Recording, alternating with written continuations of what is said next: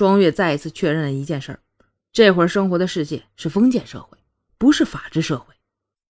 你们，你们就是这样漠视生命的？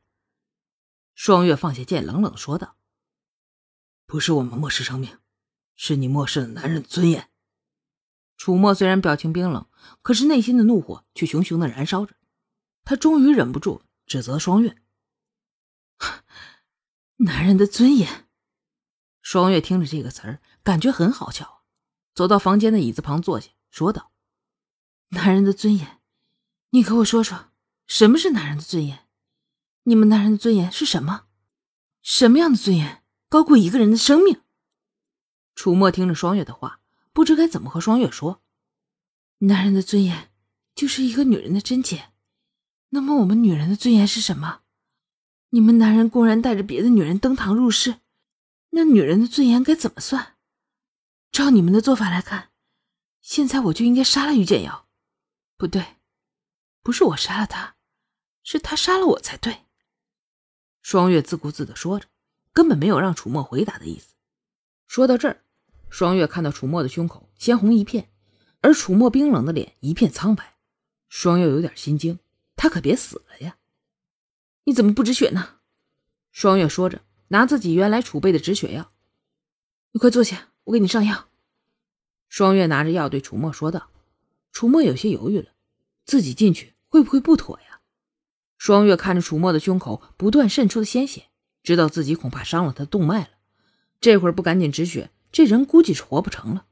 双月走了过去，在楚墨的身上点了两下，封住他的动脉，把楚墨拖了进去。这个时代的武功没有点穴的，点穴是两仪拳的技能。所以双月是懂点点穴的，只是点穴需要深厚的内功，双月目前还做不到很厉害的点穴。楚墨自己也不知道为什么，就这么由着双月把自己拉进去了。双月扯开楚墨胸前的衣服，看到伤口不再流血，知道自己的风穴起了作用，否则单靠止血药恐怕是没有什么用的。双月轻轻帮楚墨清洗了伤口，敷上了止血药。因为双月做这些事儿的时候与楚墨挨得特别近。楚墨可以清晰的嗅到双月身上的香气，此时一股奇怪的感觉在楚墨的心里浮起。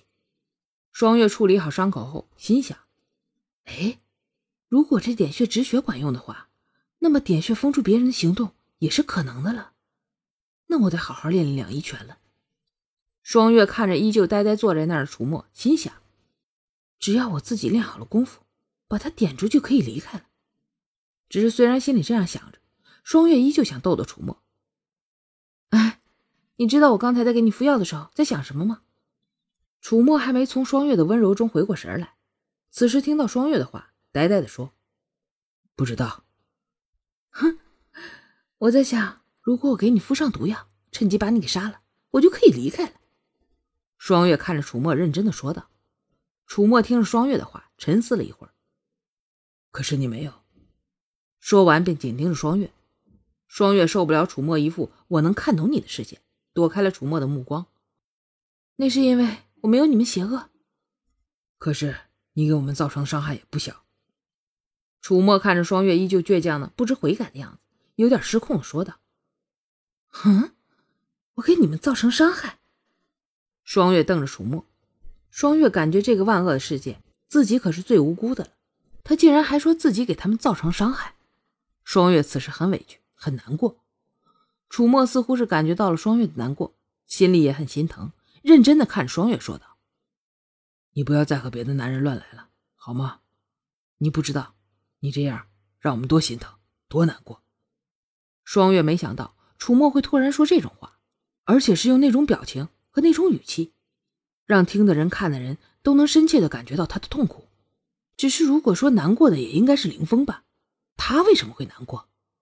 气氛一下子变得很奇怪了，两个本不该暧昧的人，在本不该暧昧的时候暧昧了。双月不敢再看楚墨受伤的眼眸，不知为何竟然解释起来：“我，我什么也没做，是于建瑶陷害我的。我和孟公子见面不到半个时辰就被你们杀了。我再说一次，我们是清白的，言尽于此，信不信由你了。”楚墨没想到双月会说出这番话，双月真的是被陷害的吗？只是为什么王爷会把他关起来？那你没向王爷解释吗？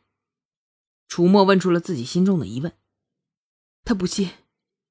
双月淡淡的说道：“我可以去帮你和他说。”楚墨不知道为什么，就是愿意相信双月，他不想双月受委屈。不用了，信我的人不需要解释，不信我的人解释了也没用。